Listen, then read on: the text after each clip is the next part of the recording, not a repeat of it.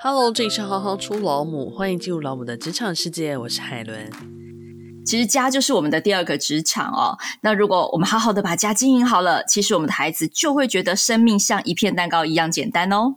今天要跟大家介绍亲职沟通老母罗怡君，政大新闻系毕业，台科大气管硕士，曾经任职奥美公关、三立电视以及美商 3M 台湾子公司，扮演行销公关、媒体企划与企业沟通的角色。从事媒体公关十二年，才发现最难沟通的就是最亲近的人。于是辞掉工作，用生活继续精进专业。出版《刺猬妈妈与穿山甲女儿的思辨对话》、《世上没有理想的父母》等书籍，专栏与作品遍及名人堂、女人迷、亲子天下、翻转教育、未来 Family 数位专栏等媒体平台。怡君同时也是活动主持人与 Podcaster，因为热爱阅读，更积极推广阅读。创办了 Homepage 首页读书馆、阅读推广空间与小学生的阅读素养读书会。让我们欢迎怡君。Hello，大家好，我是亲职沟通老布罗怡君。请问一下，你当初自己为什么会决定辞掉媒体公关的工作？那这些经验值对于你后来转换到亲子沟通跟创办 Homepage 首页图书馆，有没有带来哪些影响呢？嗯，其实啊，我觉得每次问这些问题，就好像是在回顾自己以前做过的事哦。不过当时呢，老实说，我是一个完全不会有任何生涯规划的人哦。那我都是活在当下，所以当时我就是因为觉得，呃，我的工作做到了一个瓶颈，那我认为我去换公司或者是。呃，换其他的产业好像也没什么意义，因为我对媒体公关还是很有兴趣啊。但是我只是对现在这样子的一个形式、生命的形式感到厌倦，所以我就觉得啊，我那我就离开好了。那你知道，在职场上，其实大家都很好奇，说，那你下一步要去干嘛？所以我那时候跟大家说，我没有找任何工作，我就这样子先退了再说，因为我认为我不是一个骑驴找马的人。那你真正想要做的事情，会需要一点时间沉淀下来。所以，呃，如果你很认真的觉得你不希望生活再是被同样的步骤绑住的话，那我就很勇敢的先打打算盘，觉得可以了，那我们就先离开。所以那时候大家都觉得我搞神秘，耶。那回过头来看这些经验值，其实一直到现在都是累积着。所以我认为呢，我呃一直忠于的是我有兴趣的事。一直忠于的是循着我的个性去发展，所以不论我转换什么样的角色，它都一直不断的在累积。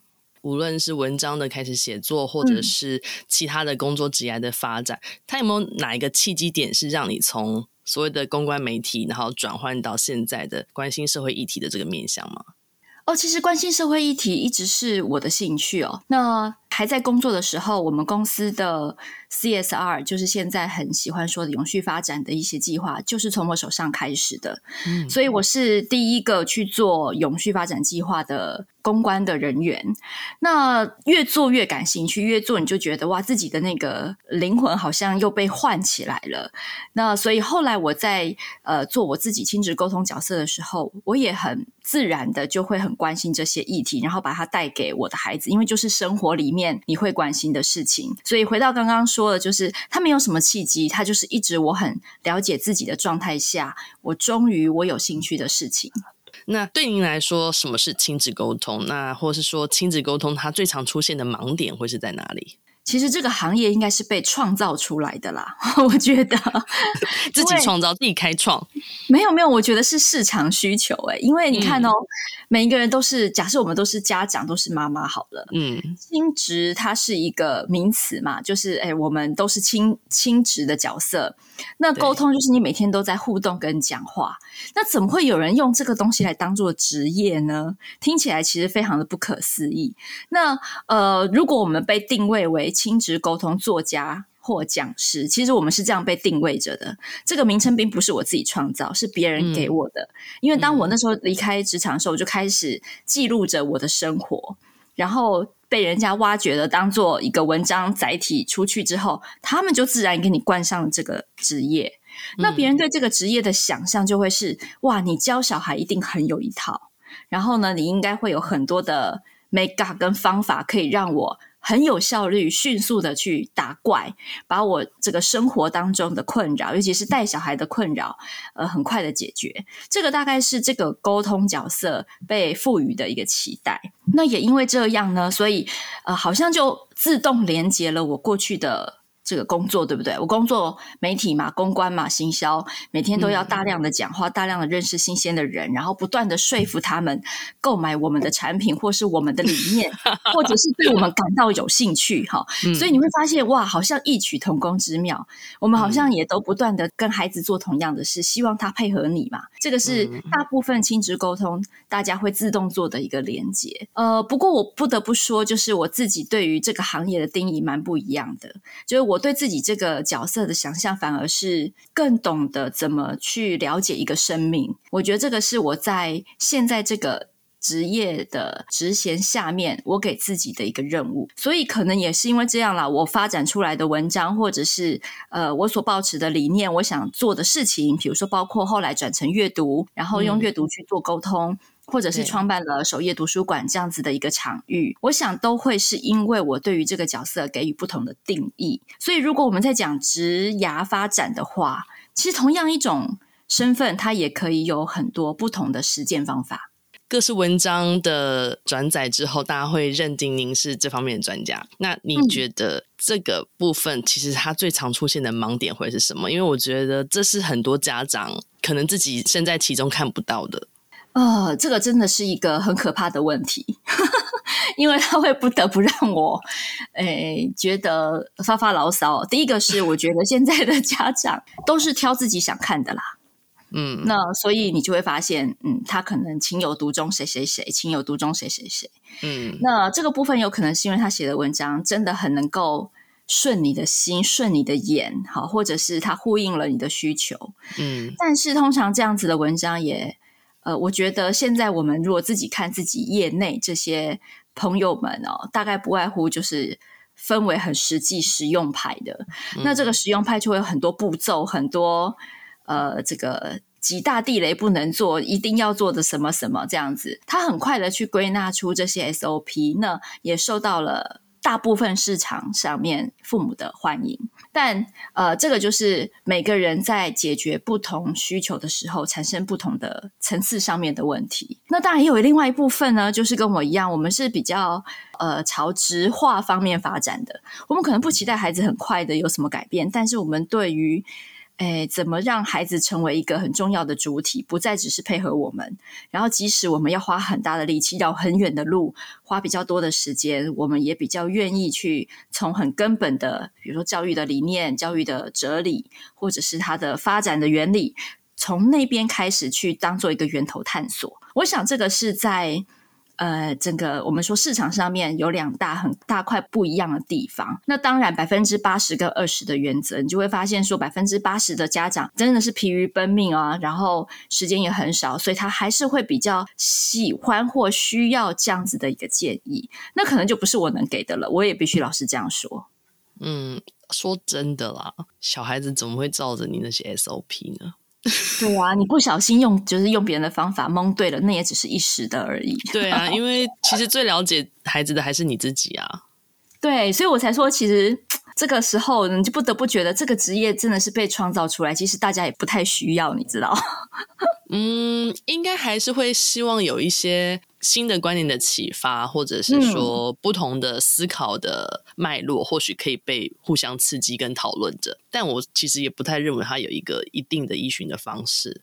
其实有很多呃育儿的理论，或者是我们想要知道的讯息，它会散落在比如说心理学啊、社会学啊，或者是其实很多的书籍都有了。如果我们是一个自学的家长，真的不需要一个专家来教你的。那。如果真的很想要跟孩子好好的沟通的话，嗯，有没有一些基本的认知呢？比如说是跟他站在同一条线上，然后爸妈的角色放下来，有类似像这样子的，呃，还是说您自己的做法呢？您会怎么做？我觉得我有两个观念可以跟大家分享看看。嗯，第一个是父母就是父母，父母不会是孩子的朋友。那我觉得，因为呢，这个当我们说我们尝试成为他的朋友的时候，其实那个朋友的意思应该是指我们能够有倾听的能力啊，我们愿意呃，就是把他当成一个个体来尊重。但是呢，这所以这个朋友只是一个替代名词。可是很多人听到这句话，就会开始真的开始想做孩子的朋友，那他就会去追求脑中的一个画面是，呃，他希望跟孩子无话不谈。那他也希望孩子跟他好像很麻吉一样，在各个方面都有很亲密的一个表现或接触。那我觉得，呃，这样不是说不不对或不好，而是如果我们把这样子的样貌当成你脑筋里面父母要当孩子的朋友这样这句话的一个定义，那他其实很容易会犯了致命的错误。比如说，诶，就像刚刚说的，我们要不要跟孩子站在同一阵线？或者是父母很有可能因为要跟孩子站在同一阵线，他放弃了他的权威。权威不是威权，孩子需不需要权威？孩子当然需要权威，因为权威它并不代表压迫。那我们现在只是把权威等于了一个压迫，所以我们会很急着要去丢弃它。那父母本来就会是一个他的。人生的领航者，所以这个领航者如果没有权威，他不让孩子有安全感跟相信的感觉，那他在呃很重要的一个人生的角色就不见了。孩子不会缺少朋友的，嗯、你也不可能成为孩子真正的朋友，因为你会放不下的，跟朋友会放不下的根本就不一样。嗯。朋友不会在乎他以后有没有大学念，但是你会在乎，嗯、好吧？嗯，所以在这样子不同的这个前提之下，本来我们就要认清楚一个本质，那跟朋友没有关系。其实你看，很早以前我们小时候，爸爸妈妈可能没有这么多亲职的这个进步的观念在教育他们，他们可能也没有这么大的压力哦，要面面俱到，所以他们几乎都是依赖着自己的个性跟本能在回应孩子。回应每一个不同的小孩，那你去观察过往可能没有这样子背景的爸爸妈妈，他们养育出很棒的孩子，通常都有一个很强的共同特质，就是他们都很少给自己的很多意见。他们通常都是站在倾听的角色，然后把家变成一个避风港，其实就这样而已，没有别的。那把家变成一个避风港，听起来好像很简单，其实不然，因为你要让人家愿意回来，就代表这个地方会对他没有评价，他会觉得很安全，他在这里可以卸下所有的情绪跟包袱。嗯、其实，所以我刚刚在一开始才会说，我们真的只要把一个家庭经营的好，很多问题用不着我们出手解决，也用不着我们。费心了解，因为他们自己都会有自己的能力。像我的孩子现在已经国中二年级了，那明年就要进入会考了。这样子一路走来，从他小学一年级我离开职场到现在，也差不多八九年了。那这八九年，我真的觉得碰过这么多的事情，只有一件事，就我要不断的提醒自己的，就是越能干的爸爸妈妈，就是要越要闭嘴。这件事情就是我们的最高宗旨。然后把自己的双手绑起来，人家呼喊你，你再出现就可以了。这个大概就是我们要练的最高的功课。受教了，就是今天开始，爸爸妈妈都要把双手绑起来。那你在职涯上有没有曾经遇过什么样的挫折？回忆起来，让我觉得很阿杂的哈，就是那种觉得有一些乌云在心头上绕啊，然后那个时候觉得不愉快。好的，大概就是。呃，我的个性一直没有受到呃赏识，一直到我到了某一个职场，其实大多数呢，我的职涯生活呢，工作表现应该都算蛮好的，但是我却会觉得别人不喜欢我的个性，他们就会一直觉得你好急哦，你可不可以慢一点啊？或者是诶，你什么，你讲话的方式啊，或者是你做事的节奏会造成大家的压力，或者是隐约就是希望觉得你要改啦，哈，你要你要配合大家这样。但是我后来呢，呃，人生有一个很大的感受，就是我到了电视台。电视台应该是所有职场上中节奏节奏最快的。对对，那我到那边就是如鱼得水。那一阵子，我那一段时间真的是我人生觉得最轻松、惬意、爽快的时间。所以很多人进去电视台都痛不欲生，加班加的要死，或是什么。只有我觉得那段时间真是人生最美好。我终于知道什么叫做找到适合的职场的这种感觉。至少你有找到啊，对不对？对，然后你就会发现说，哇，原来这世界这么大，真的有我容身之处啊！是的，是的，这个经验给我很大的启示。当我遇到所有的人都不喜欢我的个性的时候，我那时候没有办法想象会有一个这样的环境哦。一直到我有幸碰到了他，嗯、那所以回过头来，在我的呃育儿生活，或者是在我现在人生的信念当中，我就会希望我的孩子他能够主动的去搜寻、去尝试、去碰撞，找到自己最适合的环境，而不是等环境来找你，因为你运气可能没这么好。但是你一定要有一个信念跟相信，是世界如此之大，一定会有最适合你的方法，只是你还没有找到而已。所以保持这样的信念，你就会觉得这一切都只是路过的过程。我只是要去找那个最终我最适合我的地方。嗯、对啊，就是曾经有爽快过，所以你就会知道，哇，真的是感觉有什么不同。那母亲这个角色在职场上有没有曾经为你带来什么样的相互影响吗？母亲这个角色没有，我都觉得是我的职场的角色影响到我母亲的角色。所以怎么说？怎么说？没有啊，就是你在上班，就是时间被绑住啦啊！所以我今天天气很好，我每次坐在办公室里，我永远都会想着，今天天气这么好，我怎么会坐在这里？应该要不是应该带着谁谁谁去哪里吗？对。然后为什么我要坐在这里呢？嗯，那如果我的时间是我自己的多好啊！嗯，所以我那时候能够找到这样子的一个身份，然后继续经营下去，呃，我觉得也蛮不错的，一直到现在都是。所以我不太轻易回职场。嗯、那呃，像最近这几年也会有很多跟我以前的工作有相关的兼职，那我大概就是会用顾问的身份去承接，我大概就不会成为一个全职的身份。当然啦，就是现在目前我女儿说她高中的时候，我就可以出去再出去赚钱了，应该就是要赶我出门的意思。哦，但我我本来下一个问题是说，你如何去平衡工作与家庭生活？嗯、但听下来你平衡的很好啊。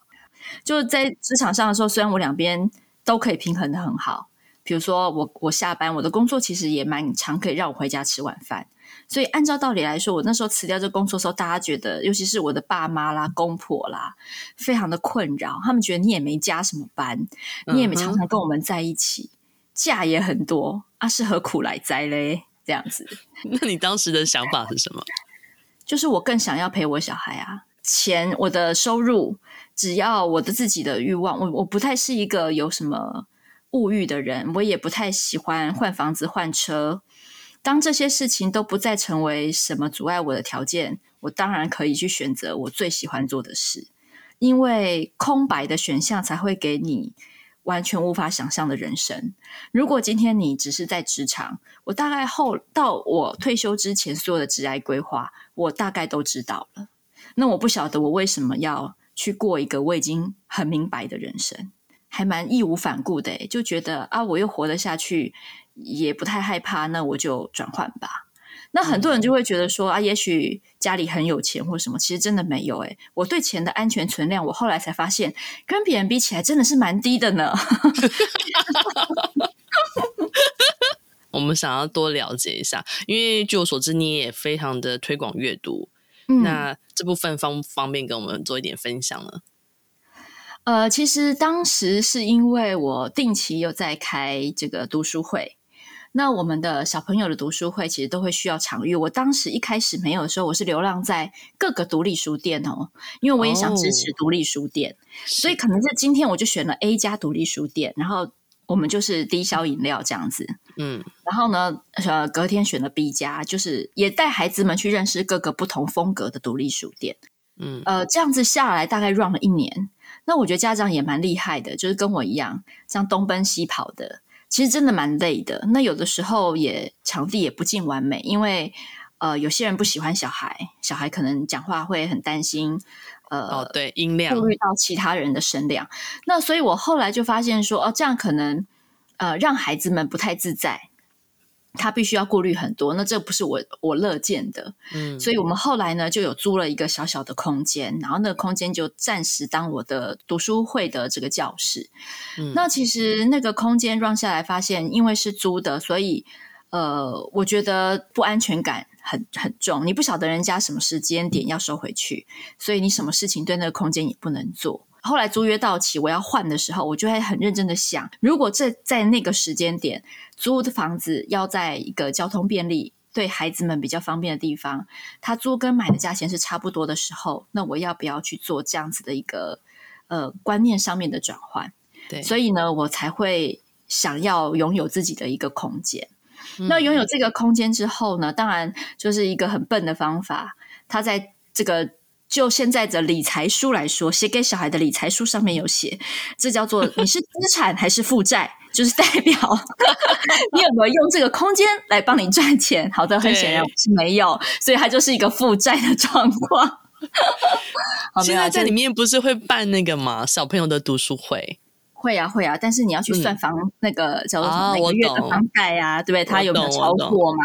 没有就还是负债嘛，哈、嗯。但我其实没有那么现实的去看它，但我就是一个很浪漫的情怀，嗯、就是我所有的书都可以搬到一个很漂亮的地方，对，安安稳稳的放置，每天看着它，我就觉得很满足。